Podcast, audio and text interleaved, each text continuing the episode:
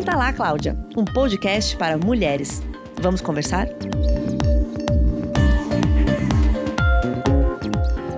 Olá, meu nome é Letícia Paiva, editora de Cláudia. Desta vez vamos falar sobre sexualidade feminina e sexo.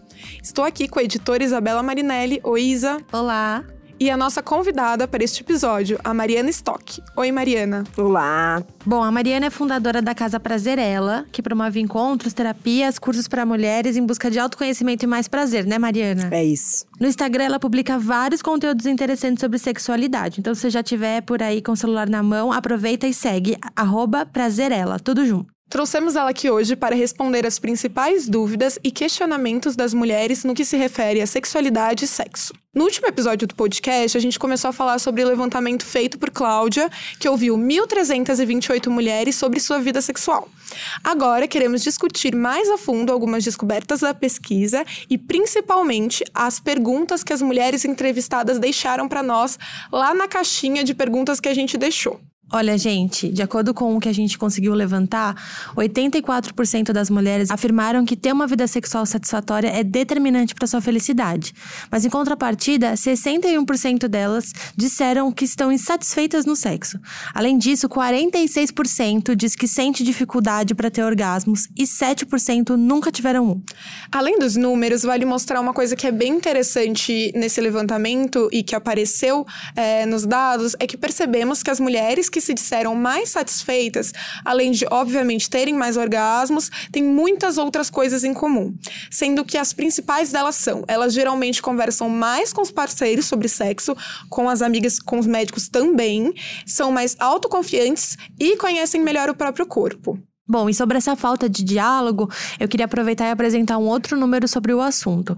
32% das mulheres que estão em um relacionamento responderam que nunca falam com o parceiro ou parceira sobre sexo.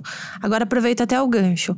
Mari, por que é tão importante manter essa conversa com o parceiro ou com a parceira? Acho que é fundamental estabelecer esse diálogo muito antes de ir para a cama, de tirar a roupa, de estar tá nesse lugar de vulnerabilidade, né? Porque a sexualidade é algo que se move, né? Que a gente deveria estar tá evoluindo dia a dia e compartilhando essas descobertas sobre a gente para que a relação possa evoluir junto, né? Quando a relação fica estática, quando a gente só fica repetindo uma fórmula de bolo para o sexo, a única certeza é que em breve ambos nesse casal vão estar tá Então, eu costumo dizer que é importante que a conversa sobre sexo esteja no café da manhã, esteja é, na hora que você está lavando louça, as coisas que você está descobrindo sobre si. E para isso, é fundamental que, especialmente as mulheres, tenham uma prática de autocuidado, né? De autopercepção, de compreender o seu corpo, porque aí a relação tende a ficar muito melhor. Sobre autoconhecimento e autocuidado, como você mencionou, tem um outro fato que é bem interessante apareceu muito na pesquisa,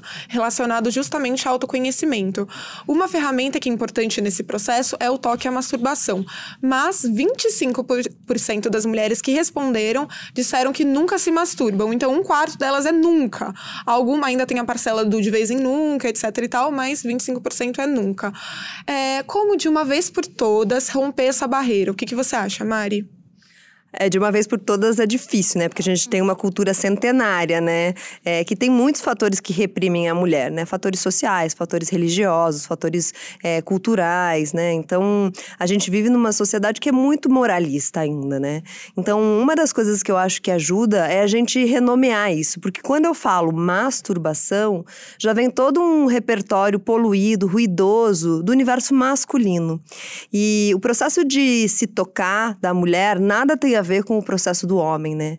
É, o homem historicamente se toca, o homem historicamente consome pornografia, o homem trata da sexualidade de uma forma muito utilitarista, né? Em geral. É, quando a gente fala das mulheres recuperarem esse corpo que historicamente foi roubado, né? Foi reprimido, é, eu gosto de começar a trazer outras palavras para isso, né? Que essa mulher se autorize a se conhecer, que ela se autoestimule, que ela procure processos para se sensibilizar, né? Porque fato é que a gente se distanciou muito da sabedoria do nosso corpo. Então, é, quando eu digo se autoestimular, se cuidar, não estou falando só de tocar no genital, mas eu estou falando de reconhecer a integridade desse corpo, né? De cuidar desse corpo por inteiro e não só é, em função de um, de um estereótipo, de um padrão de beleza, não só usar um milhão de produtos de beleza para ficar com o cabelo assim, com o olho assim, com a boca assado, é, mas é, procurar ter um ritual em que o foco seja mesmo esse esse processo de amor próprio mesmo. E acho que assim, é, é interessante nessa história do autocuidado, é, de se cuidar, eu acho cuidar da cabeça também, né? Porque a maneira com que a gente se sente e o que a gente pensa sobre a gente mesma também dita muito a maneira com que a gente se comporta em relação ao nosso corpo e à nossa sexualidade. Sem dúvida, saúde emocional e saúde mental é fundamental e acho que estamos em tempos difíceis de cultivar, né? Essa saúde. Então, acho que a gente conseguir estabelecer alguns filtros, né? Pra gente conseguir ter um pouco mais mais de tempo de relaxamento, de ócio, é, diminuir um pouco, né, redes sociais, porque redes sociais, é, se a gente é, descuida, daqui a pouco a gente tá viciado e, e, fica o tempo todo nisso, e aí todo o tempo que a gente teria livre para cuidar da gente vai se esvaindo pelas nossas mãos, a gente nem vê. Uhum, é verdade. Sobre isso, inclusive, eu vou puxar uma coisa que vinha mais pra frente na conversa, mas é de uma mulher que escreveu é, pra gente. A dúvida dela era sobre é, a relação entre curtir fazer sexo e a saúde psicológica. Ela disse: sempre ouvi que mulher brava, ou séria, ou depressiva, ou frágil, ou infeliz, uma série de estereótipos, tinha relação com a falta de atividade sexual ou com sexo mal praticado, se é que isso realmente existe. Disse ela: tem a ver, então? Essa talvez não com tantos estereótipos, mas é, em relação à saúde psicológica, é, se tem a ver com a satisfação sexual e, enfim, sobre como ela explora a própria sexualidade. Bom, acho que tem várias perguntas dentro de uma só, né? Mas esses estereótipos todos, né, da mulher isso, a mulher aquilo, de novo é uma narrativa social de que tem um único interesse, o controle dos nossos corpos, o controle da nossa libido, o controle da nossa sexualidade. Então eu acho bem complicado dizer que essas mulheres estereotipadas, né, é, tem, não estão satisfeitas sexualmente. Exato. Eu acho que é uma, uma ligação que a gente faz que a gente só pode recair em preconceitos. Então, primeiro isso, questionar, né, esses estereótipos, porque a serviço de quem tá. Quando alguém diz para você, você é braba, você é egoísta, é, você é tímida. Será que a gente é tímida ou a gente foi intimidada? Será que a gente é braba ou a gente sabe o que quer? Será que a gente é silenciosa ou nos silenciaram? Então, acho que tem umas perguntas que a gente precisa voltar pra gente antes de, de se encaixar dentro desses estereótipos. E, e se que... realmente for isso, também não tem problema nenhum ser Exato. brava, ser tímida, não é mesmo? Exatamente. Acho, acho maravilhoso, né? E acho que isso não tem nada a ver com satisfação uhum. sexual. Acho que satisfação sexual é, tem a ver com o processo de autoconhecimento que historicamente a gente não é estimulada a fazer. Então, vamos separar as coisas que eu acho que assim a gente não, não recai em preconceitos. Perfeito. Mariana, tem uma pergunta que eu acho que tem a ver com isso historicamente. É, eu queria entender a sua percepção. Você acha que as mulheres é, de uma nova geração, mais jovens, é, talvez de um momento novo para as mulheres, de uma nova revolução em relação a diversos temas, elas estão menos inibidas ou pelo menos mais abertas a buscar o próprio prazer e também é, a esses outros fatores que você mencionou, como a se tocar e outras formas de estímulo que tem a ver com autoconhecimento? Olha, eu sou otimista, eu quero acreditar que sim, que a gente está evoluindo muito nesse processo de autonomia, libertação das mulheres, com né, os movimentos feministas todos e tal, mas ainda acho que a gente, é, a gente tem é, visibilidade de algumas bolhas só, mas a gente tem uma diversidade de realidades e que também, é, talvez isso que a gente passe a ter acesso ainda seja parte dos privilégios da mulher branca, cis, hétero, né? Mas eu acho que tem é, uma grande parte da população que ainda não acessa esse, esse lugar que a gente começa a perceber aí nas redes sociais, desse grupo privilegiado que começa a se autorizar a acessar esse autoconhecimento, a se tocar, a questionar alguns tabus, né, a se, a se colocar limites, né, a dizer não. Eu acho que existe sim é, um movimento aparecendo. Agora, o quanto isso ainda é majoritariamente aproveitado pela grande maioria das mulheres, eu tenho dúvida. Nós recebemos várias perguntas sobre masturbação e mais ainda, como ter orgasmos. Vou ler algumas para você. Como descobrir o prazer com o meu corpo? Sinto muito prazer, mas nem sempre tenho orgasmos. Por que isso acontece? E por que é tão difícil ter orgasmo somente com penetração? Queria que você comentasse essas afirmações, o que, que você acha de cada uma. Acho que a primeira coisa da dificuldade de ter orgasmo é que a gente nunca aprendeu sobre isso, né? Como é que a gente faz para ter um orgasmo.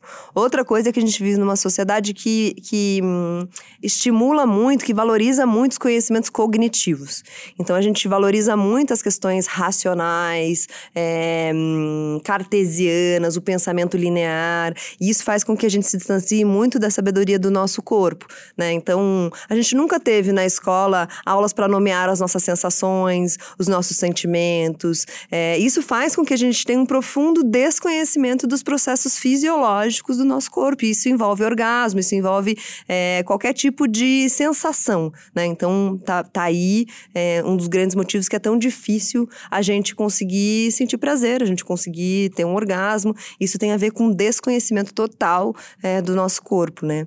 E a gente não. É muito difícil ter orgasmo pela penetração, basicamente porque é, é pela vagina que a gente pare, é por ali que passa um bebê. Então, é, o lugar para a gente estimular que é mais direto para o orgasmo é clitóris. E clitóris está na vulva, né? O clitóris, a, a, glande do clitóris, que é a parte exposta do clitóris, fica na vulva. Então, é, eu costumo reforçar muito isso para as mulheres. Se libertem dessa história de ter que ter penetração para você ter orgasmo. Faz o estímulo no clitóris, que a alegria é garantida. Uhum. Ou descubra o lugar que mais te estimula, né? Sem Porque dúvida, também. Né? Tem muitos lugares lugares na vulva, tem muitos lugares no corpo que podem nos levar a essa sensação prazerosa e até o orgasmo. Legal. Tem uma pergunta que eu acho que tem bem a ver com isso de que você falou de como o, o que é entendido como o que é sexo, que é talvez uma penetração e tudo mais. É, qual é a relação entre essas barreiras para ter orgasmos? É, a falta de conhecimento sobre o próprio corpo você já mencionou, mas eu queria entender também como essa forma como o que é sexo é entendido, ou seja, o que é uma relação sexual. Muitas mulheres escreveram coisas assim. Ai, não sei se o número de vezes que eu faço sexo é, é o considerado normal ou algo como se existisse um normal. Aí eu queria entender com você. É, também passa por como você entende o que é sexo, né? O que é uma relação sexual e o que não é. Isso também atrapalha?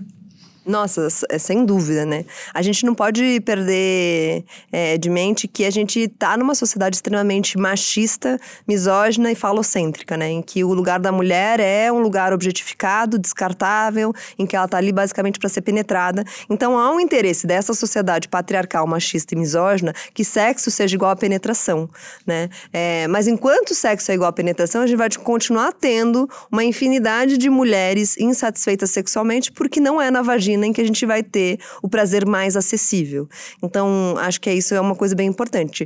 É, a serviço de quem, a interesse de quem está a ideia de que sexo é penetração, né? Então, acho que isso é fundamental a gente desconstruir, é, muito mais do que frequência sexual, do que quantas vezes você está fazendo, do que é, qualquer outra coisa, é a gente entender que o nosso prazer principal não está durante a penetração.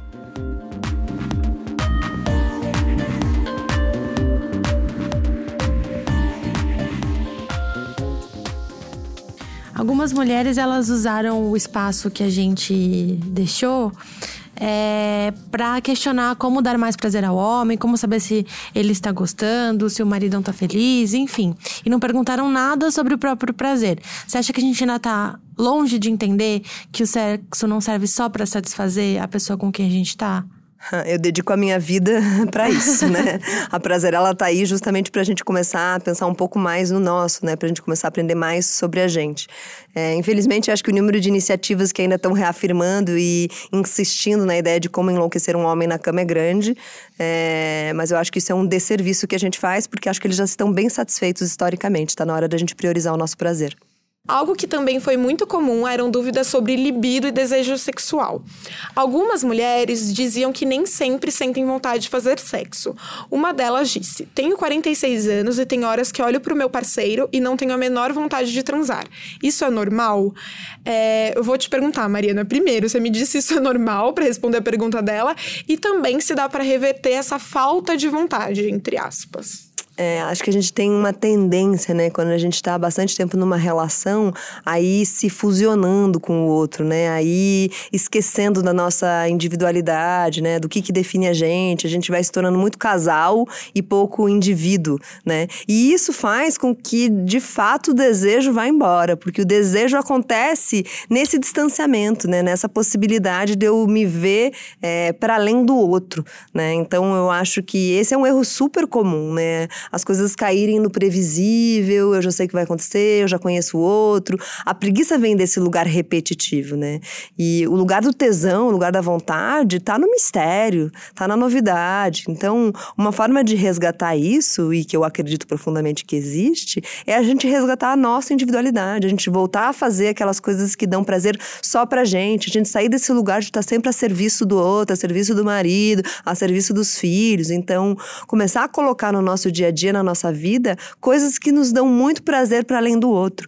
E isso tem um impacto direto na sexualidade, direto nos relacionamentos, porque resgatar a integridade tem a ver também com resgatar a nossa autoestima, né? Então isso tem tudo a ver com sexualidade. É, uma coisa que eu acho bem importante de pontuar, e eu acho que vale uma explicação, é que tipo de impacto relações sexuais insatisfatórias, tanto dentro de uma relação que existe, quanto pessoas que têm relações com pessoas diferentes, mas sucessivas relações insatisfatórias satisfatórias tem na nossa vida sexual. Fica pior continuar transando se é ruim da primeira vez e aí na segunda às vezes é meia boca, etc e tal.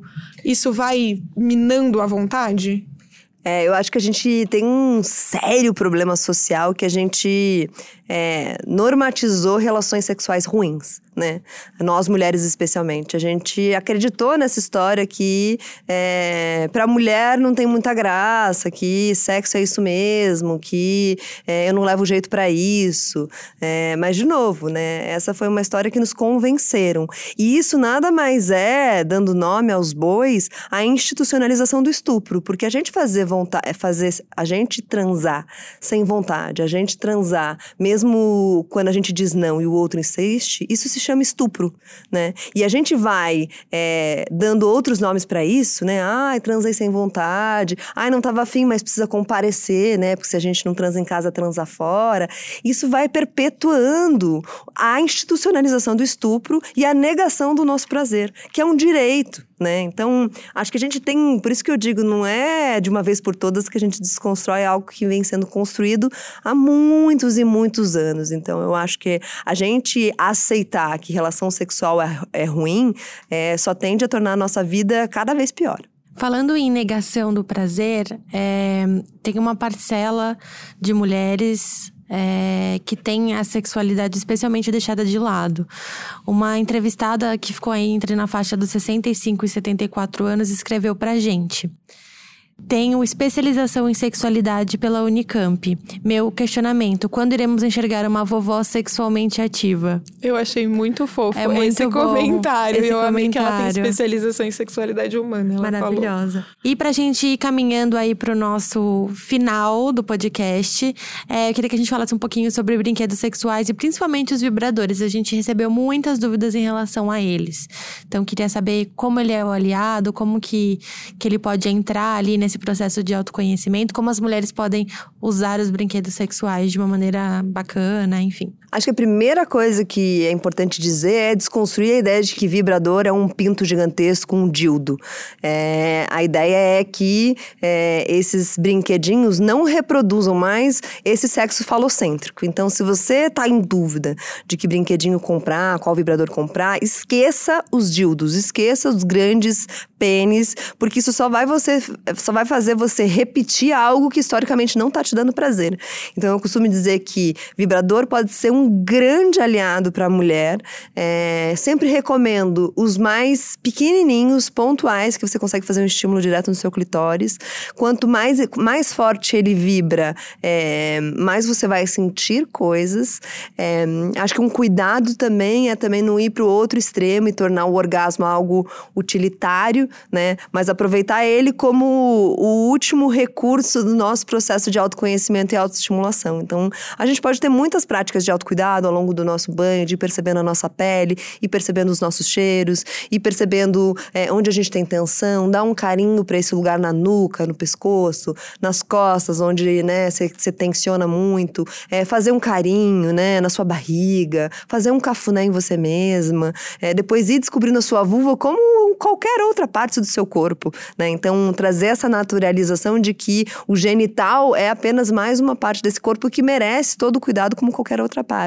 E aí sim, né, no final, quando você já tá ali super excitada, quando você já tá super bem cuidada, você pode agregar. Mas acho que assim, é, o vibrador não é para ser o personagem principal desse processo, ele é um aliado, Sim. né? E então acho que é isso, comprar um vibrador pequenininho que tem uma super vibração e entender ele como um grande amigo e não o, o rei da festa.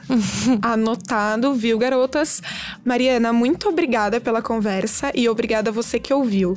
Se vocês tiverem ideias para novos temas para o nosso podcast, escreva em nossas redes sociais. Estamos como arroba Online. E aproveitem para votar nas mulheres incríveis do Prêmio Cláudia 2019 em prêmioclaudia.com.br. Eu sempre lembro.